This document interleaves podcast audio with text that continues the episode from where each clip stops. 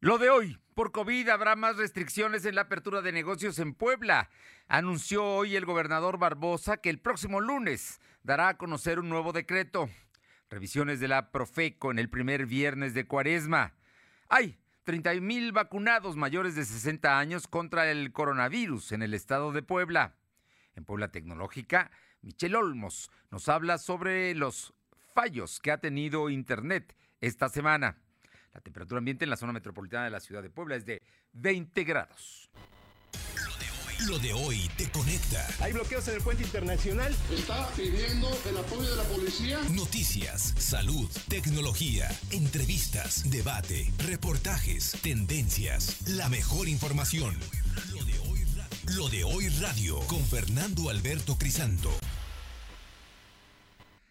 ¿Qué tal? ¿Cómo está? Muy buenas tardes. Es un gusto saludarles. Son las 2 de la tarde con un minuto y en los próximos 58 minutos le estaremos informando de lo más importante. Ya es viernes, es fin de semana, así es que es Día del Ejército. Un saludo a todos los militares, a toda la gente que integra esta gran institución que es el Ejército Mexicano y que sin duda es muy importante todo, todo lo que realiza y, bueno, últimamente más por las tareas que le ha encomendado el presidente López Obrador a nuestro ejército mexicano.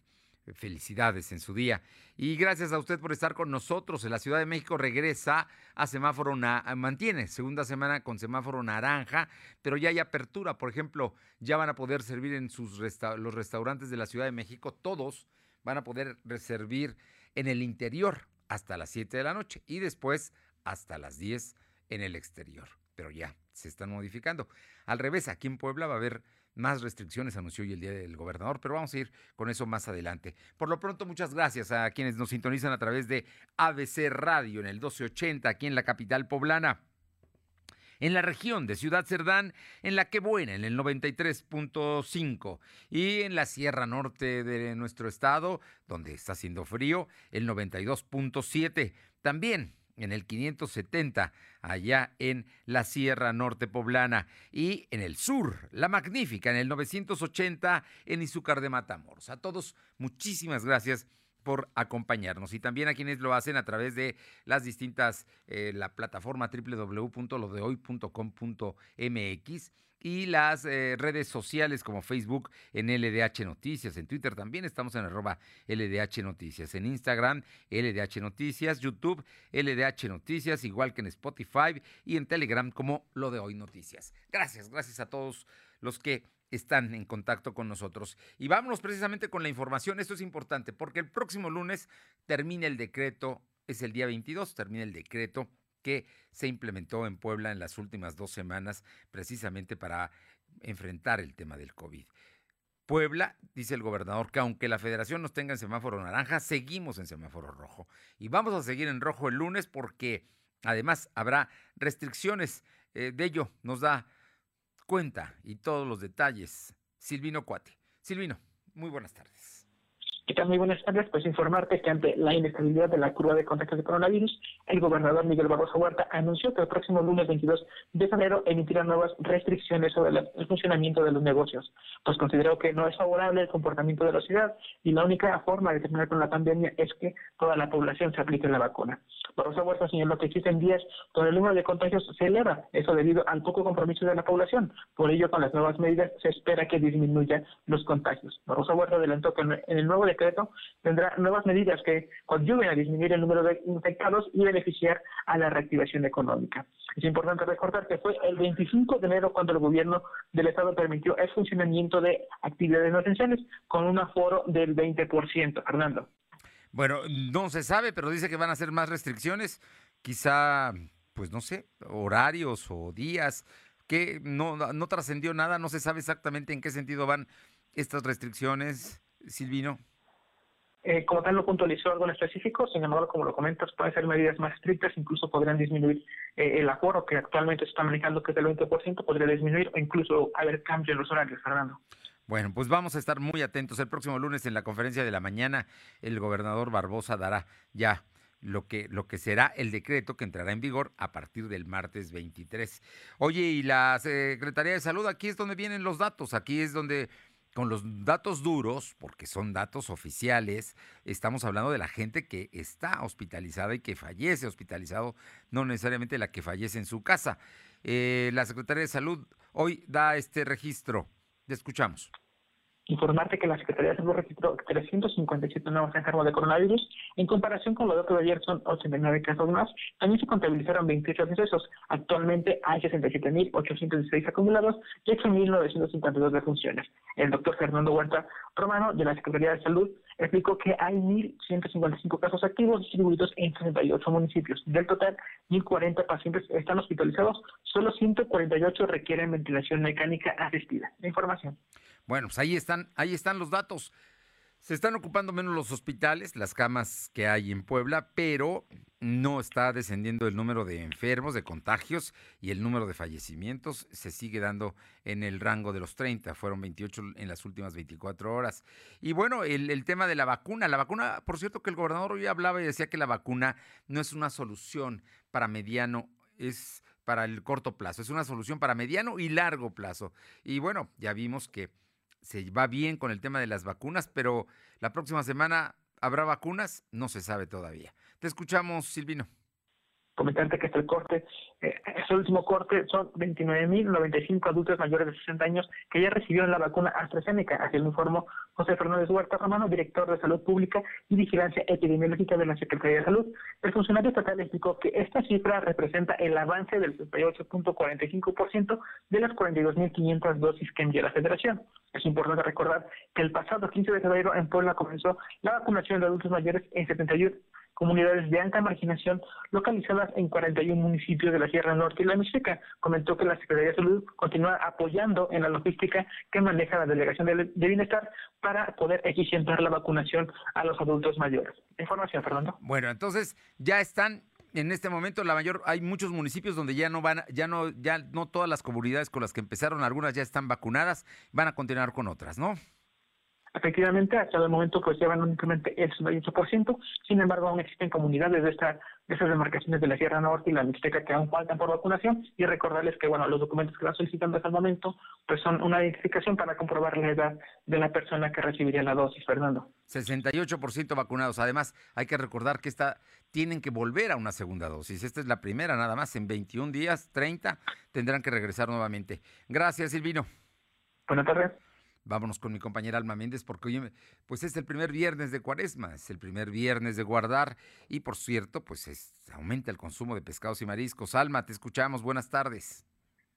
Muy buenas tardes a ti y a todo el auditorio de lo de hoy. Te comento que la Profeco informó que este viernes arrancó el operativo de orientación y vigilancia de Cuaresma 2021 y llamó a consumir pescados y mariscos de temporada del país, toda vez que las especies importadas son más caras. El operativo presencial de vigilancia que abarca los 38 principales zonas de comerciales del territorio nacional y bueno, pues mantendrá un operativo de vigilancia de exhibición de precios en las principales centrales de abasto y mercados del país, donde se colocarán preciadores y algunos puntos y se dispondrá de básculas para corroborar el pesaje de dicho producto. Por cuestiones de la actual pandemia, informa que el operativo presencial de vigilancia se enfatizará los días jueves y viernes, ya que son los de mayor consumo. Y cabe mencionar que los pescados y mariscos procedentes del mar y la acuacultura nacional tienen alto valor nutricional y se pueden encontrar a precios accesibles como el, el jurel chico de 41 pesos en promedio del kilo la carpa de 41, el lincha del Golfo 4687, bandera 5728, tilapia grande 71 73 o mojarra mexicana a 77.77. Señala que hay productos importados como el salmón, la langosta, el langostino o el róbalo que siempre tendrán sus precios más elevados. Sin embargo, hay que monitorear y en caso de que eh, los usuarios tengan alguna duda o alguna denuncia, la dependencia federal pone a disposición el teléfono del consumidor que es el 55 55 68 87 22 o el número 800 468 87 22. La información, Fernando. Bueno, asunto, ¿eh? Es importante. O sea que hay una variedad de especies que pues, son mucho más baratas y que son pescados, buenos pescados que se pueden consumir. Claro, habrá quien le guste en especial, algunos de los ya que conocemos que son un poco más caros, pero bueno, ahí ya depende también del bolsillo. Pero por lo pronto ya está esto. ¿Algo más que tengas de última hora, Alma? Sí, comentarte, Fernando, que bueno, eh, en este momento eh, Fíjate que, eh, perdón, perdón. No, no, no, la te escuchamos. Líder, la líder de la, la secretaria general, perdón, del Sindicato Nacional de Trabajadores, eh, Patricia Parra Maldonado, señaló que se debe existir equidad y justicia para el personal de salud, por lo que solicitó a la Secretaría de Salud que aplique la vacuna contra el COVID-19 para el personal de salud que está en este momento en confinamiento. Y Parra Maldonado mencionó que hasta el momento se ha aplicado la segunda dosis al personal médico en un 30%, por lo que se espera que se apliquen las más de 16 mil dosis de Pfizer que llegaron esta semana a todo el personal que se encuentra en la línea de batalla contra la pandemia. Exigió a las autoridades a que se cumpla con la aplicación de la dosis a personal que no fueron considerados en la primera etapa, ya que no quieren ser parte de las estadísticas mortales. La información, Fernando. A ver, a ver, cosas que hay que precisar. Estás hablando, son declaraciones exactas de la líder del sindicato de trabajadores de la Secretaría de Salud no es, es, la, digamos, la representante sindical de los médicos y de todo el personal de la Secretaría de Salud de la sección local la que está diciendo dos cosas. La primera, que apenas llevan el 30% de vacunación de la segunda aplicación a el personal que está en la primera línea de batalla, apenas el 30%. Es decir, esto empezó el miércoles. Este, en este momento va el 30%. Entonces espera que se termine la aplicación de la segunda dosis a todo el personal que ya había recibido la primera. Pero no solo a eso, también están pidiendo que se le dé al personal que en este momento está resguardado por su edad, ¿no? Y, por tener eh, comorbilidades. Tal cual, Fernando.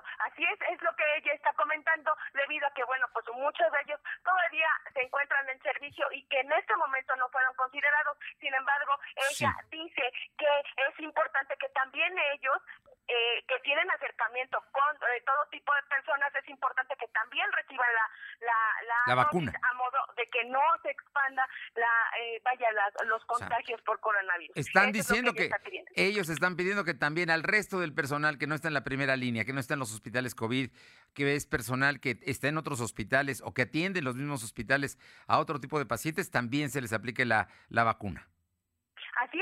Eh, pues a final de cuentas ellos son quienes atienden a personal y lo que quieren evitar es que haya más contagios y obviamente eh, pues eso se elimine completamente. Ese es el llamado que hace esta eh, la, secretaria general de la sección 25 de, del, del Sindicato Nacional de Trabajadores de la Salud. Muchas gracias.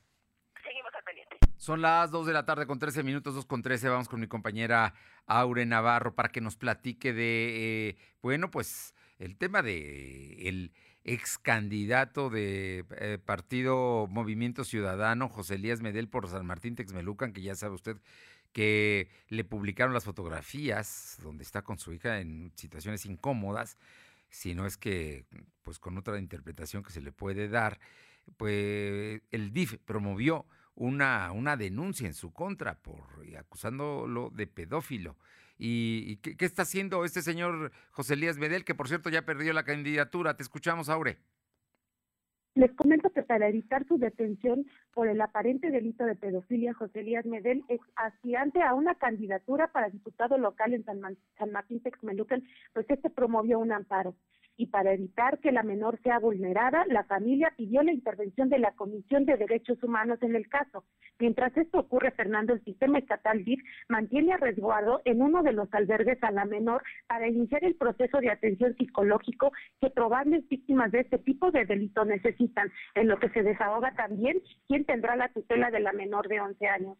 Si bien en las últimas horas ha trascendido que Elías Medel había sido detenido, fuentes confiables de este espacio de noticias confirmaron que el señalado sigue libre, pero que ha promovido un amparo para impedir ser eh, detenido, por lo que será en próximas horas cuando se aclare su situación legal. En los últimos minutos se ha dado a conocer que Medel acudió a la unidad de investigación especializada en delitos sexuales como parte del procedimiento para la realización de pruebas periciales que llevarán pues, a esclarecer si la menor fue sujeta de abuso sexual o no parte del señalado, Fernando.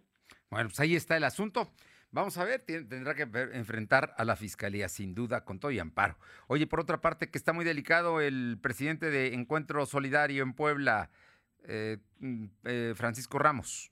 Efectivamente, debido a que el estado de salud del dirigente estatal del Partido Encuentro Solidario, Francisco Ramos Montaño, se complicó y es de gravedad por COVID-19, esto se encuentra en un hospital de la Ciudad de México. Fue el pasado 31 de enero cuando el dirigente dio a conocer que había dado positivo, por lo que iniciaría su confinamiento y desde ahí atendería los temas del partido. Pero se desconoce, eh, Fernando, la fecha exacta en la que Ramos Montaño pues se contagió. Sin embargo, al estar ya para concluir el periodo de confinamiento, su salud se vio deteriorada, por lo que pues tuvo que ser hospitalizado, estando ahora en terapia intensiva. Y bueno, por, por esa parte, integrantes de su equipo de trabajo mencionaron que a partir de que Ramos Montaño dio positivo, se tomaron las medidas sanitarias para descartar algún tipo de riesgo en sus colaboradores, Fernando. Bueno, delicado, ¿eh? Él es muy joven, esperemos que salga bien. Se supone que ya iba a terminar su cuarentena cuando de pronto volvió a recaer. Este estamos hablando del 31 de enero.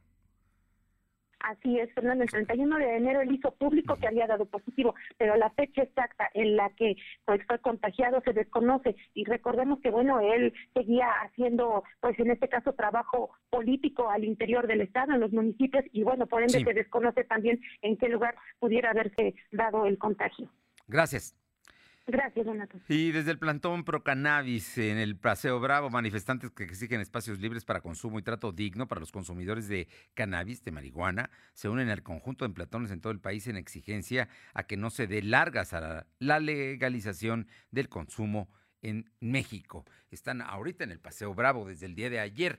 Y vamos con mi compañera Carolina Galindo a San Martín Texbelucan porque un hallazgo macabro hubo esta, esta mañana, muy de madrugada. Caro, ¿cómo estás? Buenas, buenas tardes. Fernando, buenas tardes a ti y al auditorio. Comentarte esto que ocurrió hoy por la mañana en San Martín Texmelucan, en San Rafael, Tlanalapan, debajo del puente que cruza por la autopista México-Pueblo, cuando personas que caminaban por la zona descubrieron un terrible hallazgo, bolsas en las que contenían restos humanos, además de un mensaje. De manera inmediata se generó la movilización de la Policía Municipal, de la Policía Estatal y la Fiscalía General del Estado, quienes acordonaron la zona y realizaron las diligencias para el levantamiento de cadáver. Hasta el momento el cuerpo se encuentra en calidad de desconocida. Bueno, estaremos muy atentos, ¿no? Estamos con todo este asunto. Sí, Fernando, estaremos muy pendientes. Gracias. Son las 2 de la tarde con 17 minutos, 2.17. Lo de hoy es estar bien informado. No te desconectes. En breve regresamos. Regresamos. Descubre en Coppel la baja de precios en equipos LG y estrena tu favorito en Amigo Kit de Telcel. Llévate el K62 a solo 6,599 pesos, el K52 a 5,799 pesos y el K42 a 4,899 pesos. Todos con 5 cámaras, pantalla HD y botón para asistente de Google. Mejora tu vida. Coppel. Sujeto a disponibilidad en tienda. De hoy radio con Fernando Alberto Crisanto. La información y tendencias que debes conocer. De lunes a viernes, de 2 a 3 de la tarde, por esta frecuencia o por internet www.lodehoy.com.mx. Me pondré un cubrebocas. Si tienes que hacerlo, hazlo bien. Lava tus manos al ponerlo y al quitarlo. Tómalo por los resortes y ponlo en la oreja cubriendo bien nariz y boca con el filtro. Nunca lo pongas sobre el cuello o el pelo. Cámbialo cuando esté húmedo, quitándolo por los resortes y deséchalo dentro de una bolsa cerrada. Cuando lo uses, sigue las reglas de higiene y prevención. Y por favor, quédate en casa. Gobierno de México. Lo de hoy eres tú. Tu opinión nos interesa. Deja tu mensaje vía WhatsApp al 2223 2375 83. Comparte tus imágenes y tus reportes por Telegram al 2223 2375 83. ¿Te falló la 4T? Es de sabios reconocer y corregir. Morena prometió un cambio a México, pero trajo los peores gobiernos estatales y municipales del país. Hoy somos de los países con la tasa más alta de muertes por COVID en el mundo, sin apoyos al sector productivo para cuidar los empleos y el ingreso familiar. Todo gracias al mal manejo de Morena en la pandemia. A puro capricho y ocurrencias. Ya son más de 150 mil defunciones y 2 millones y medio de empleos perdidos. Llegó la hora de corregirlo. Cambiemos hacia el futuro. Esto es Acción por México. PAN. Lo de hoy es estar bien informado. Estamos de vuelta con Fernando Alberto Crisanto. La tecnología es lo de hoy. Mantente conectado. Bien, y todos los viernes está con nosotros y es un gusto, gusto saludarla y, que, escucharla con todo lo que nos dice Michelle Olmos, consultora en redes sociales.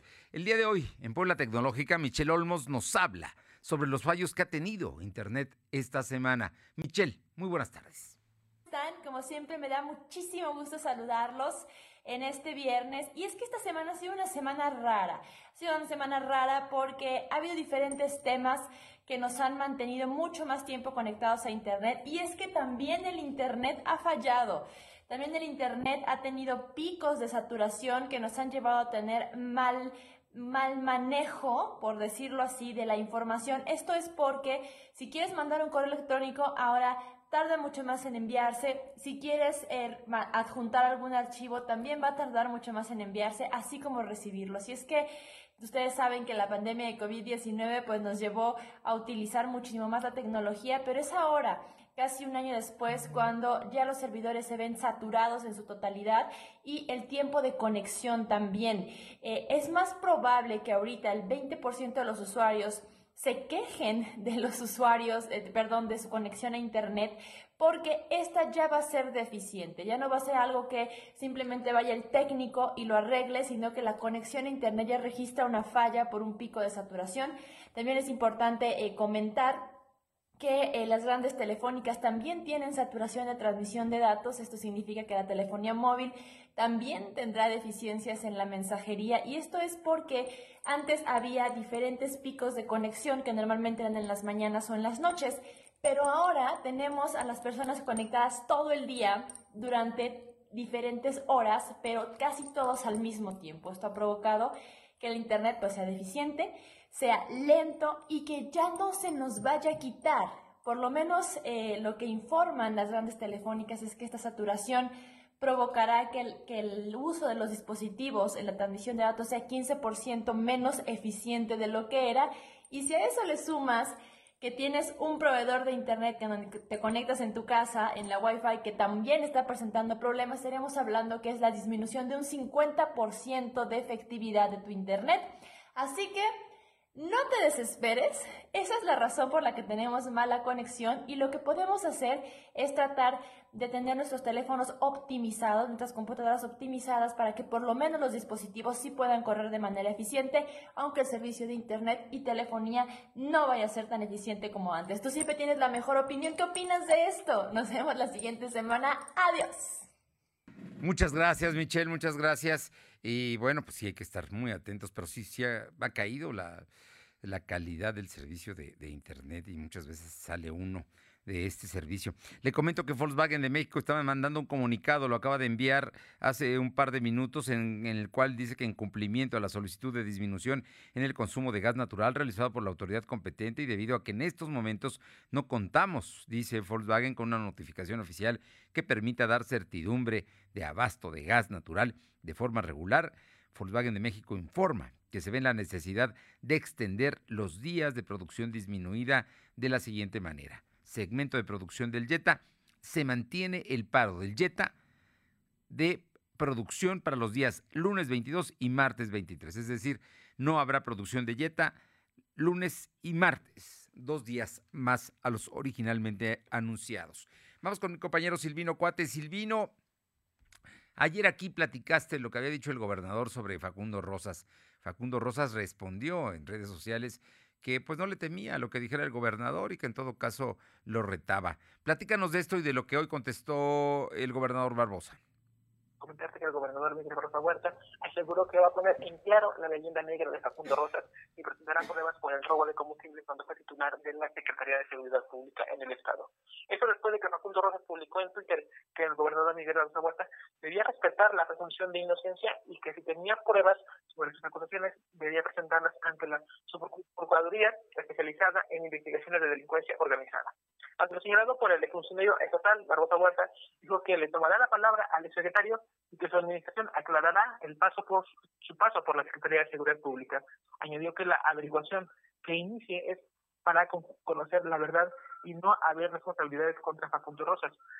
Esto de, eh, de lo contrario. Para concluir, señaló que su gobierno expondrá las relaciones de Facundo Rosas, así como los eventos irregulares en los que se vio involucrado, como la represión política en contra de los pobladores de Chalchihuapan. La información. Hubo retos, Facundo Rosas contestó y bueno, pues ahora está ahí. Vamos a ver qué es lo que resulta de todo este asunto. Oye, y en cuanto al diputado José Juan Espinosa. Comentarle que el diputado José Juan Espinosa Torres está en su derecho de buscar un amparo, sin embargo, si se comprueba que está involucrado, que estuvo involucrado en actos irregulares, será sancionado legalmente, así me informó el gobernador Miguel Barbosa Huerta. El titular del Poder Ejecutivo explicó que el amparo es para vigilar que no se violen los derechos del legislador. Cabe recordar que fue este 18 de febrero que el diputado tramitó un amparo ante el juzgado cuarto del distrito Amparos en materia penal para frenar la búsqueda y aprehensión en su contra por el presunto desvío de recursos. Aunque logró la suspensión provisional de la orden reclamada, tendrá que comparecer ante las autoridades para comprobar que no está involucrado en actos irregulares. El otro tema, Barroso Huerta, fue considerado por la denuncia que emprendió el regidor Carlos Ibáñez en contra del expresidente Eduardo Rivera por presuntos daños patrimoniales de 77.5 millones de pesos cometidos durante su gestión. Ante esta pregunta, el gobernador se limitó a dar una, una opinión, únicamente dijo que se había enterado de la denuncia y que estará al pendiente de lo que vaya a proceder posteriormente. La información. ¿Algo más, Silvino? Comentarte que también el gobernador Miguel Huerta se pronunció a favor de la resolución del Tribunal Electoral del Poder Judicial de la Federación que revocó las medidas del Instituto Nacional Electoral para que el presidente Andrés Manuel López Obrador y servidores públicos no opinen políticamente en la nueva contienda electoral. El mandatario poblano aseguró que durante este proceso electoral será mesurado en sus comentarios para no incluir en los comicios. Además dijo que opinará de los hechos políticos que se vayan registrando durante este proceso, donde se eligen a diputados locales y federales, al igual que a presidentes municipales. Cabe recordar que en sesión privada los magistrados de la sala superior revocaron los acuerdos emitidos por el INE en el que se establecía limitantes para que el presidente exponga temas políticos durante sus conferencias mañaneras. Información. Gracias.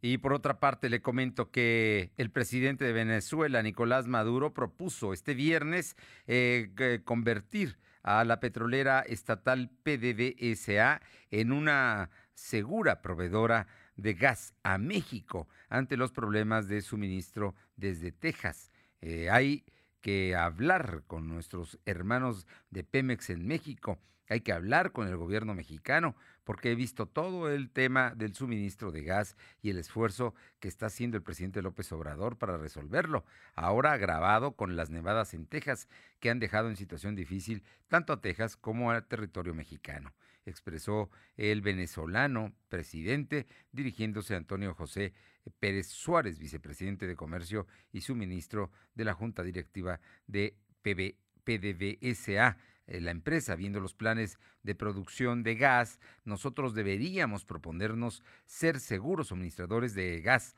a México para su eficiencia energética. Así es que ahí vienen los venezolanos diciendo que ellos sí tienen gas y pueden abastecer a México. Y por otra parte le comento que ante la protesta de mujeres morenistas por mantener a Félix Salgado Macedonio como candidato a gobernador de Guerrero, aún con cinco denuncias por abuso sexual, el presidente nacional de ese partido, Mario Delgado, aseguró que ahí se apoya como en ningún otro lado los derechos de las mujeres. En Morena tenemos un compromiso como ninguna otra fuerza política en abrir espacios para la participación política de las mujeres. Nada más quiero recordar que las diputadas y senadoras de nuestro movimiento impulsaron una reforma histórica a la Constitución para que haya paridad en todo, aseguró en conferencia de prensa en Oaxaca. Delgado señaló que hay una deuda histórica con las mujeres, por lo que ellos eh, van a promover más espacios para ellas, pero además para que ejerzan estos derechos políticos libres de cualquier tipo de violencia. Es lo que dijo Delgado. Ah, pero mantuvo como gobernador de Guerrero a Salgado Macedonio. Así es que, a pesar de las denuncias de Morena, simple y sencillamente no las toman en cuenta.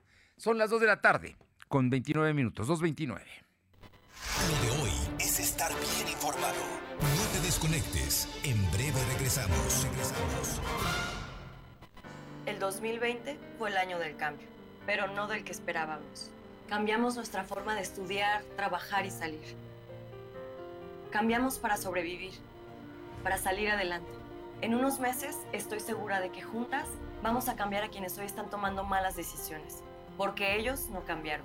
Se quedaron en el pasado y eso le está haciendo mucho daño al país. Sigamos cambiando por el bien de México. Es momento de comenzar la evolución mexicana. Movimiento Ciudadano.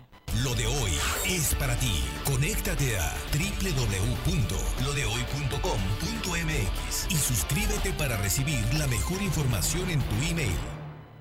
Celebra el Día del Amor y la Amistad con el mejor detalle para acompañar tu te quiero. Encuentra en Coppel fragancias para dama desde 269 pesos de contado y para caballero desde 199 pesos de contado. Y la mayor variedad en joyería y relojería para que tu regalo sea tan especial como tu te quiero. Mejora tu vida. Coppel. Vigencia el 28 de febrero. Suscríbete a las notificaciones de lodehoy.com.mx y entérate de lo que pasa en Puebla, México y el mundo.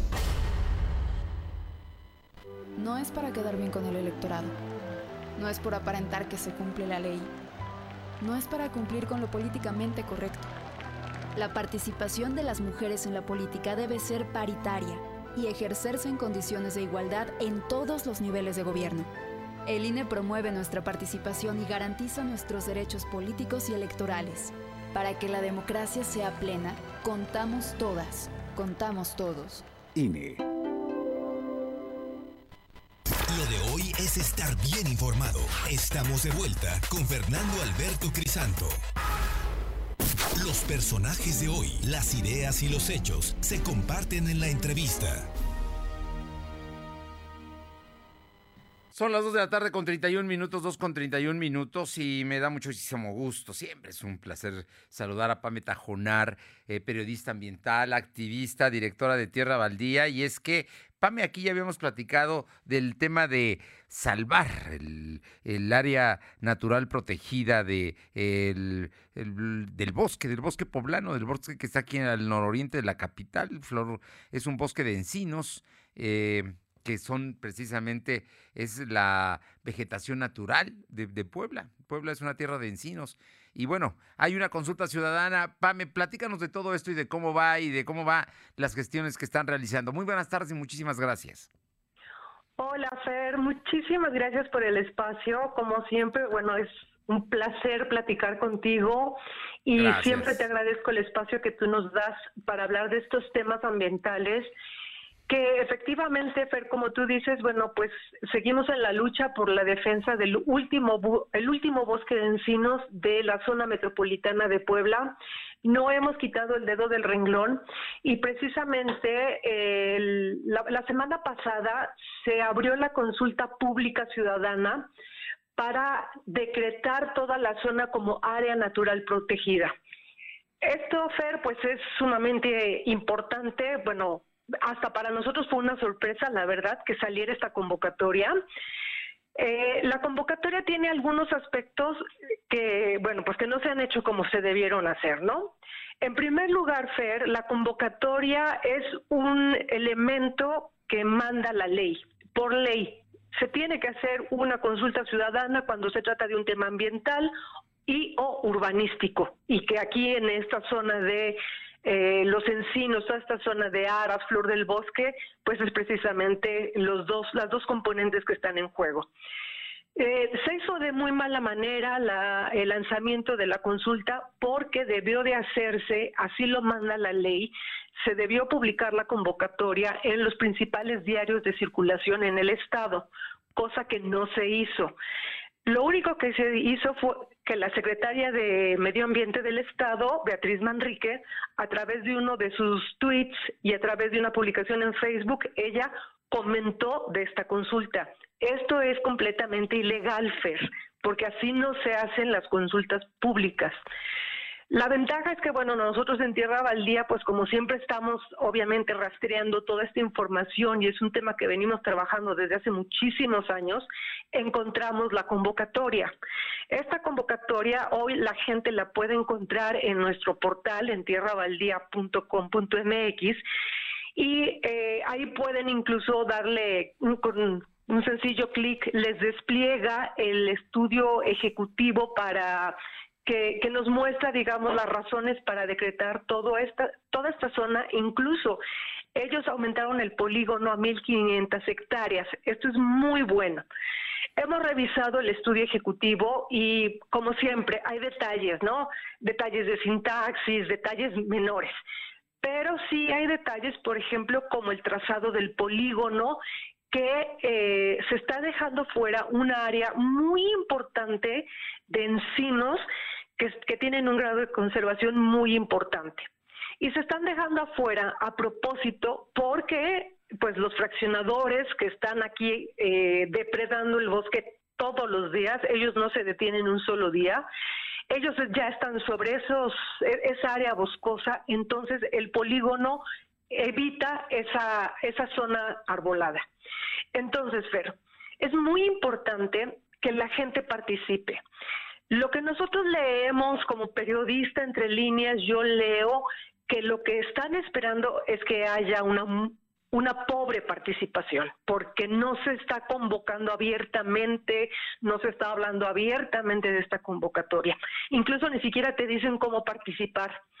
Nosotros desde Tierra Baldía, bueno, pues eh, platicamos con expertos, una maestra urbanista que es experta en estos temas. Ella fue quien nos explicó, nos desglosó cómo se tiene que participar.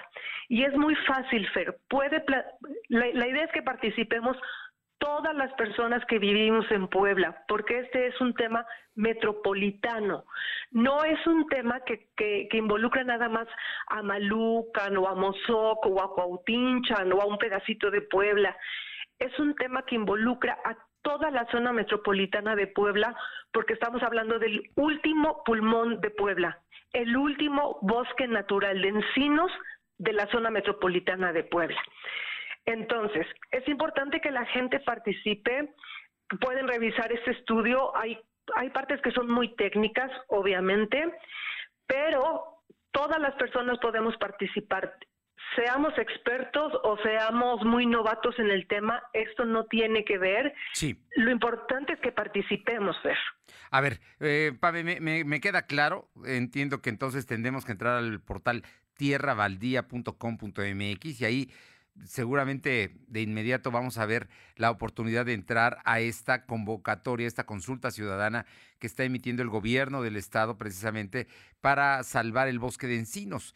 Este es, un asunto, digamos que con, más allá de los detalles que ya no los explicaste, lo importante es que ya está la consulta ciudadana. Y lo más importante es que la gente participe. Y lo puede hacer con observaciones, especificaciones, comentarios, fotografías, evidencias todo lo que tenga que ver con los bosques, que este, encinos que están en flor del bosque y en aras, creo que son las áreas que, con lo que más la gente se identifica, ¿no? Que está ya aquí en los límites de Puebla con Amozoc. Sí, así es, Fer. así es. Tenemos que defenderlo. ¿Y cómo lo debemos, podemos defender?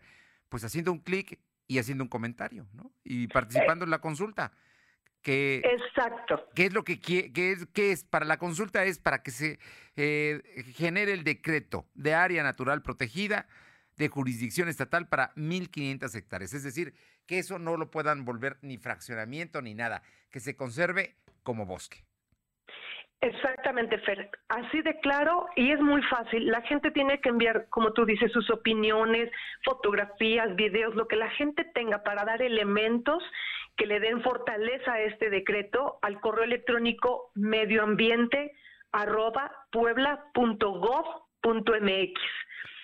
Todo eso viene ahí. Todo eso viene ahí. Todos los argumentos, todos los elementos que tengan para darle fortaleza a este decreto de área natural protegida. Eh, ¿Tiene un plazo? ¿Cuándo, ve, ¿cuándo concluye esta eh, consulta que se está llevando a cabo? El 11 de marzo es el último día, Fer. Es importante que tengamos la fecha presente para que, bueno, la gente envíe todas sus sus observaciones. Eh, la invitación, obviamente, es pues para académicos, instituciones, todo mundo que pueda aportar para que, como tú bien dices, esta zona quede decretada como un área natural protegida. Este decreto es muy importante y además lo que sigue es todavía más importante porque se tiene que frenar de una vez y por todas, de tajo, todos los fraccionamientos que ya están proyectados en las zonas boscosas de estas 1.500 hectáreas. Eh, yo les he dicho a las personas, los fraccionadores, ellos no se detienen, ellos están trabajando todos los días derribando árboles, trazando calles, abriendo avenidas, todos los días dentro del bosque. De la misma forma, Fer, tenemos que participar los ciudadanos para defender este último bosque que nos queda. Y esta es una buena oportunidad de hacerlo. es la mejor oportunidad que tenemos, la tenemos a la mano, no nos cuesta gran trabajo, no hay que trasladarse a ninguna parte, hay que mandar un correo, ahí vienen todos los datos para hacerlo. Esto vence, termina, concluye el 11 de marzo, lo tenemos que hacer mucho antes para que no lo dejemos de última hora. Así es que yo te, convoco a que nos volvamos a ver en los primeros días de marzo y volvemos a repetirle para saber cómo van y qué, qué más se sabe. Ahora, hay que recordarlo, Puebla es la, zona de Puebla es una zona de encinos, su naturaleza. Ahí, había muchos bosques de encinos cuando se empezó a construir esta ciudad, pero hoy el último que nos queda, que está en el nororiente de la capital, hay que defenderlo con todo para que sea un área protegida. Vamos a trabajar en eso, ¿te parece, Pame? Me parece perfecto, Fer, me encanta la idea y de verdad, este, como dijo una buena amiga, vamos a dar la batalla, está en nuestras manos, depende de nosotros el que el bosque permanezca o que el día de mañana aquí encontremos eh, edificios, cemento, centros comerciales, está en nuestras manos la decisión. Bueno, y ahí están las consecuencias de todo eso, ¿no? De cómo el cemento le ha ido ganando espacio a la tierra, le está, eh, no, no cuidamos nuestras áreas y ahí están eh, los problemas de las heladas, los fríos y todos los excesos que se están dando de la naturaleza, ¿no? Exactamente, Fer. Y la pandemia que estamos viviendo hoy precisamente es consecuencia de la invasión de áreas silvestres que debían estar conservadas y que se siguen invadiendo. Entonces, lo que estamos viviendo hoy, del cual, de la situación que no podemos salir, esto va a ser recurrente. Entre más invadamos áreas forestales, áreas de selvas, áreas de manglares, etcétera, la situación de nuestra permanencia como especie en este planeta cada vez va a ser mucho más frágil. La naturaleza también contesta, ¿verdad? Ante los excesos que tenemos con ella. Pame Tajonar, periodista ambiental, activista, pero sobre todo una mujer comprometida con eh, el medio ambiente. Muchísimas gracias y entramos a tierrabaldía.com.mx para participar en esta consulta ciudadana. Muchísimas gracias, Fer. Gracias por el espacio y un abrazo a todo tu auditorio. Un abrazo también, gracias. Son las 2 de la tarde con 42 minutos, 2 con 42 minutos. Vamos con mi compañera Alma Méndez porque bueno, pues la Canacintra está preocupada de lo que está pasando con el tema del gas por las pérdidas que ya se están generando en diversas industrias. Te escuchamos, Alma.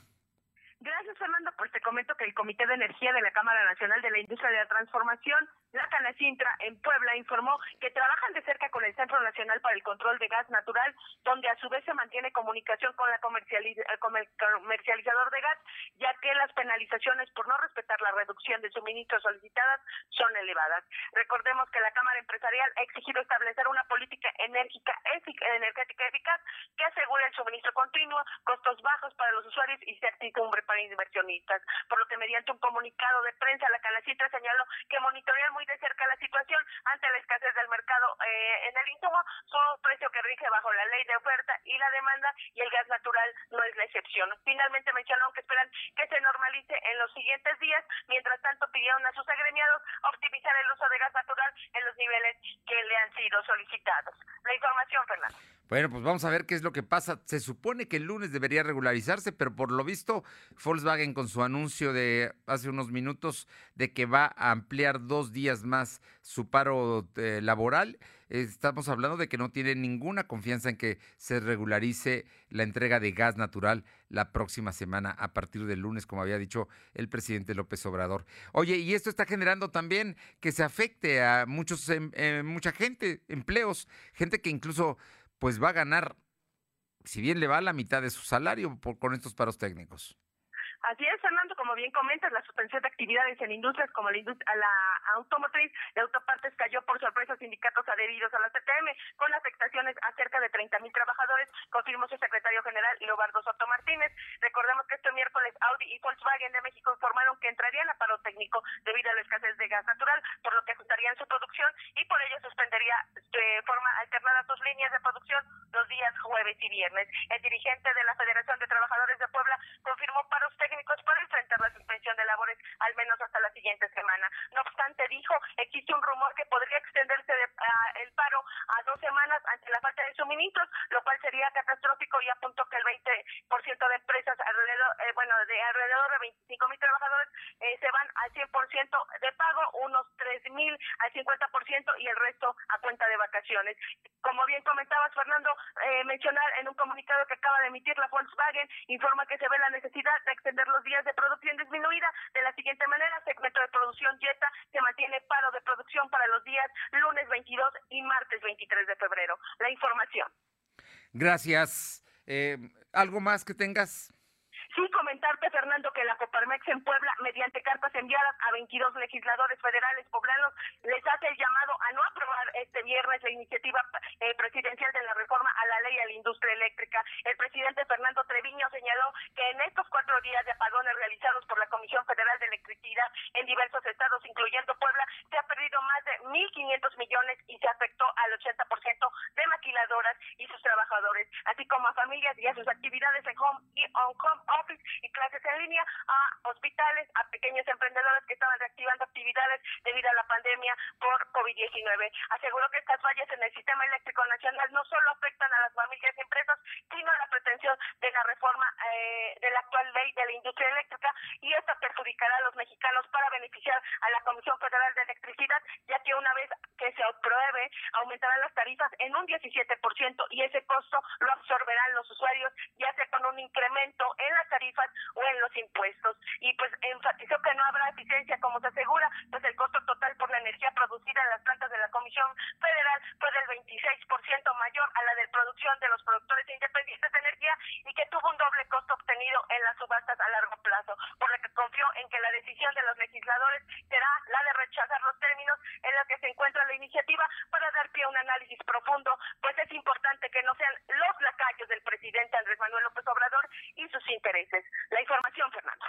Fuerte declaración de Coparmex, ¿no? Con la advertencia de lo que hace de que eso va a tener un costo para los ciudadanos. Vamos a ver, pero ya creo que ya la aprobaron o estaban por aprobarla el día de hoy en comisiones de energía allá en la Cámara de Diputados. Estaremos atentos. Gracias. Seguimos al pendiente. Vamos con mi compañera Aure Navarro para que nos comente, Aure, el tema de la ley Agnes, que finalmente se tenía que haber discutido el día 15 pero que ahora se pasa hasta el día 26 de febrero, es decir, hasta el próximo viernes. Te comento, Fernando, que en Puebla, pues a más tardar el viernes 16 de febrero, la ley Agnes tendrá que ser desahogada por diputados en busca de su aprobación final en el Pleno del Congreso local, lo que permitiría que la identidad de género autopercibida pueda ser solicitada por cualquier persona ante un registro civil. El presidente de la Jucopo, Gabriel Diestro confirmó que este día es decir, eh, con cuatro días de retraso, pues por fin la iniciativa será analizada y en su caso aprobada primero en comisiones unidas de gobernación y puntos constitucionales, junto con la de Procuración y Administración de Justicia. Esto alrededor de las cinco de la tarde de este viernes. Por su parte, los colectivos feministas, entre ellos Coahuila Siempre Viva, Red de Mujeres Articuladas Universitarias, así como la Coordinadora Feminista de Puebla y la comunidad trans, están haciendo ya un llamado nacional a organizaciones y personas a favor de la ley de identidad para realizar una movilización movilización virtual que ayude a exigir y garantizar que la discusión pues ya se realiza, se realice este viernes a las 5 de la tarde. Y bueno, en este sentido, Diestro Medinilla dijo que comprende el nivel de efervescencia y exigencia que esta comunidad está haciendo en defensa de sus derechos, pero eso no implica que el Congreso tenga que legislar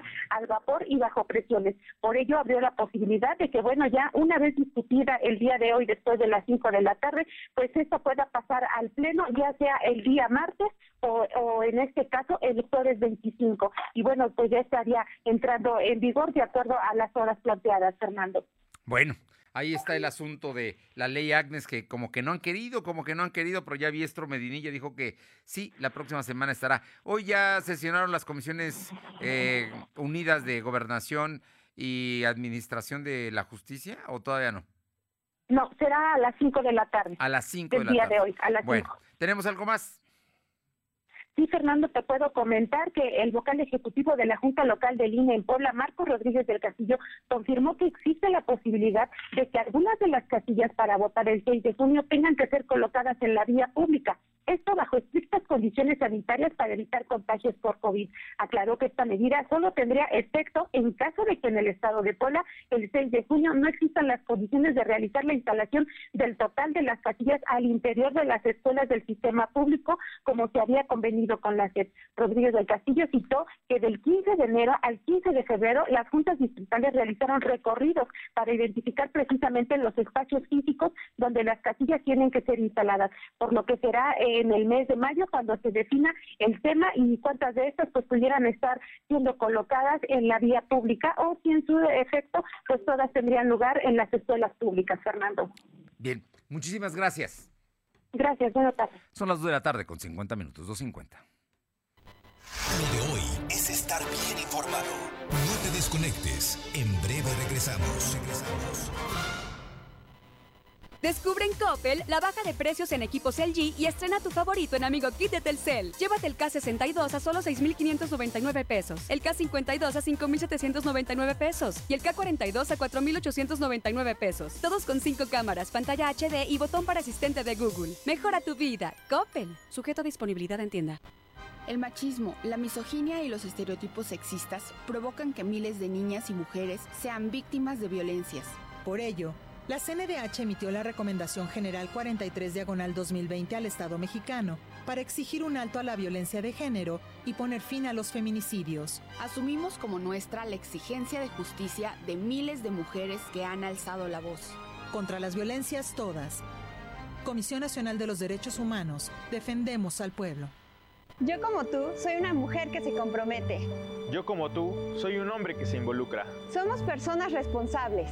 Y participamos en lo que es importante. Por ello, en las próximas elecciones de Puebla voy a ser observadora electoral para atestiguar cómo se preparan y cómo se desarrollan las elecciones. Y yo también, porque quiero contribuir a dar certeza, veracidad y transparencia a la elección. Todas y todos hacemos las elecciones. Instituto Electoral del Estado. Lo de hoy es estar bien informado. Estamos de vuelta con Fernando Alberto Crisanto. Son las 2 de la tarde con 52 minutos, 2 con 52. Vamos a Tlisco con mi compañera Paola Aroche para que nos comente sobre, bueno, pues un candidato, quería ser candidato independiente, no consiguió la, el número de, de firmas que establece el Instituto Electoral del Estado, pero está buscando la oportunidad en los partidos nuevos. Paola, te escuchamos.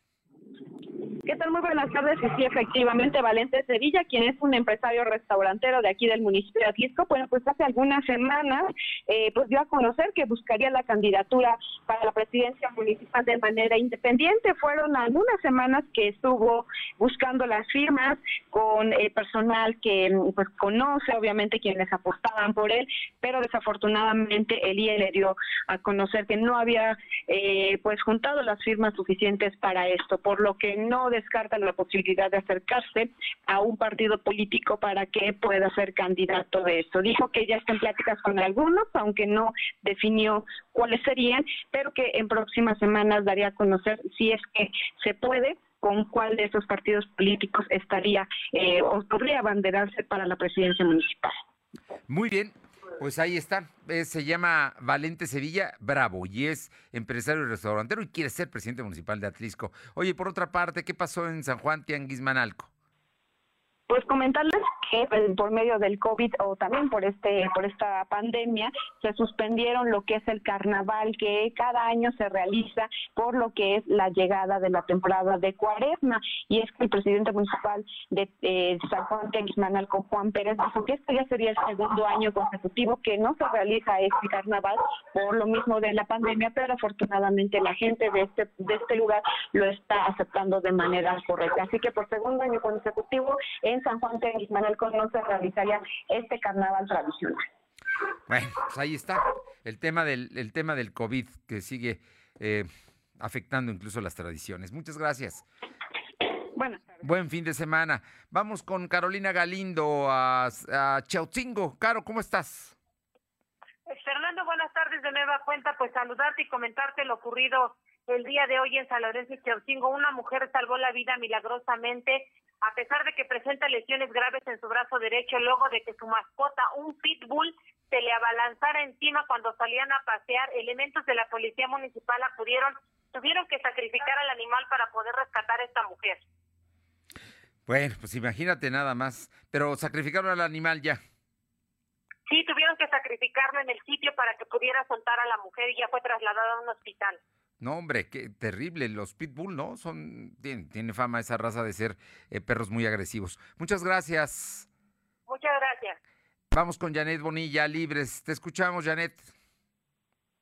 ¿Qué tal, Fernando? Muy buenas tardes. Un gusto saludarte a ti y a todo el auditorio. Comentarles que la parroquia de Libres está organizando una rifa denominada Entre Amigos. Esto con el objetivo de realizar varios proyectos que sobre todo van enfocados a promover actividades recreativas en la niñez y juventud librense. Dicha rifa se llevará a cabo el próximo 28 de febrero si las condiciones que se viven actualmente por la pandemia lo permiten. Financiar una orquesta, coro y una rondalla de niños, así como crear un coro de mujeres que sean representativos de la parroquia, es parte de lo que se hará con la recaudación de la de los boletos de la rifa, que para el primer lugar tiene un premio de una camioneta Pickup Silverado modelo 2013 que se encuentra en buen estado y su costo aproximado es de 130 mil pesos. El segundo lugar se llevará una pantalla plana de 49 pulgadas y el tercer lugar una laptop. El párroco de Libres, Alejandro Vázquez Espinosa, informó que también tiene pensado crear una librería para que los fieles puedan acceder a la información más representativa del catolicismo, una tienda de artículos religiosos, entre otras obras. Quiero hacer mención que dicho, dichos boletos pueden ser adquiridos en la oficina parroquial o con algún integrante de los grupos parroquiales de Libres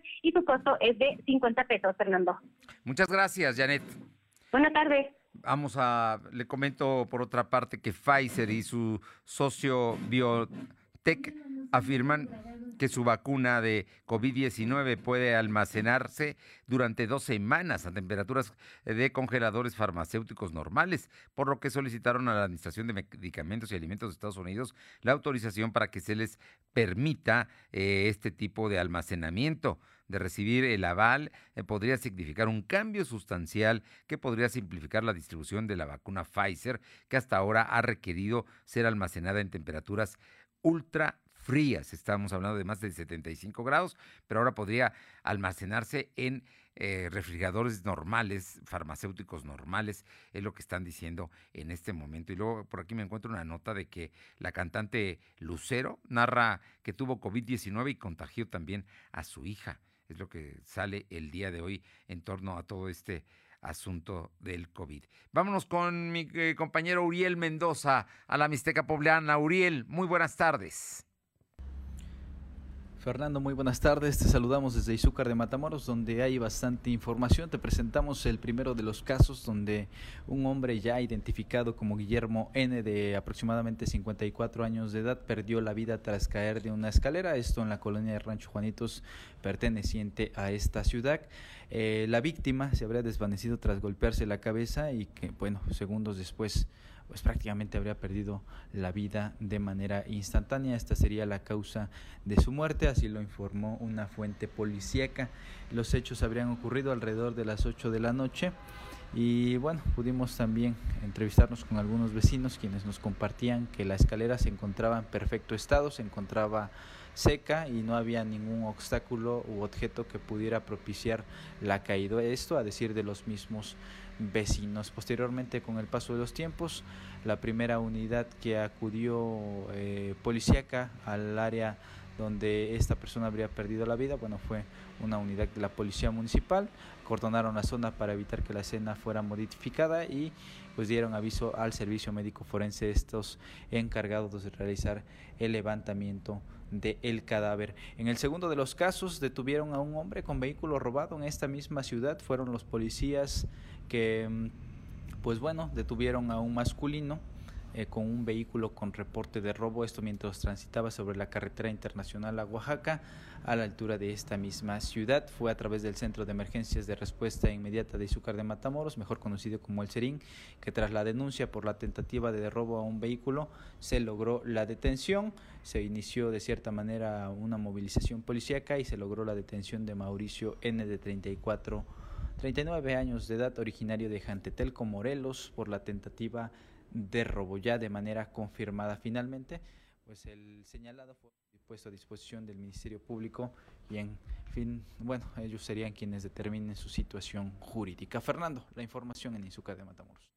Muchas gracias, muchas gracias. Y por otra parte, le comento que diputados del bloque mayoritario de la oposición debaten en este momento en la Comisión de Energía la reforma eléctrica presentada por el presidente López Obrador como iniciativa preferente para modificar el régimen de despacho de energía a la Comisión Federal de Electricidad.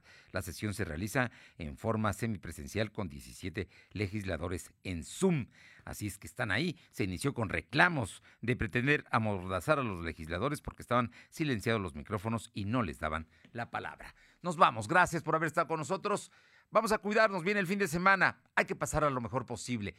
Hará frío. La temperatura ambiente estará en descenso y hay que cuidarnos. Nos encontramos el lunes en punto de las dos. Gracias. Fernando Alberto Crisanto te presentó lo de hoy radio. Lo de hoy radio. Te esperamos de lunes a viernes, de 2 a 3 de la tarde por esta frecuencia, en la cobertura más amplia a nivel estatal. Y síguenos en internet www.lodehoy.com.mx y en nuestras redes sociales como arroba LDH Noticias. Lo de hoy radio.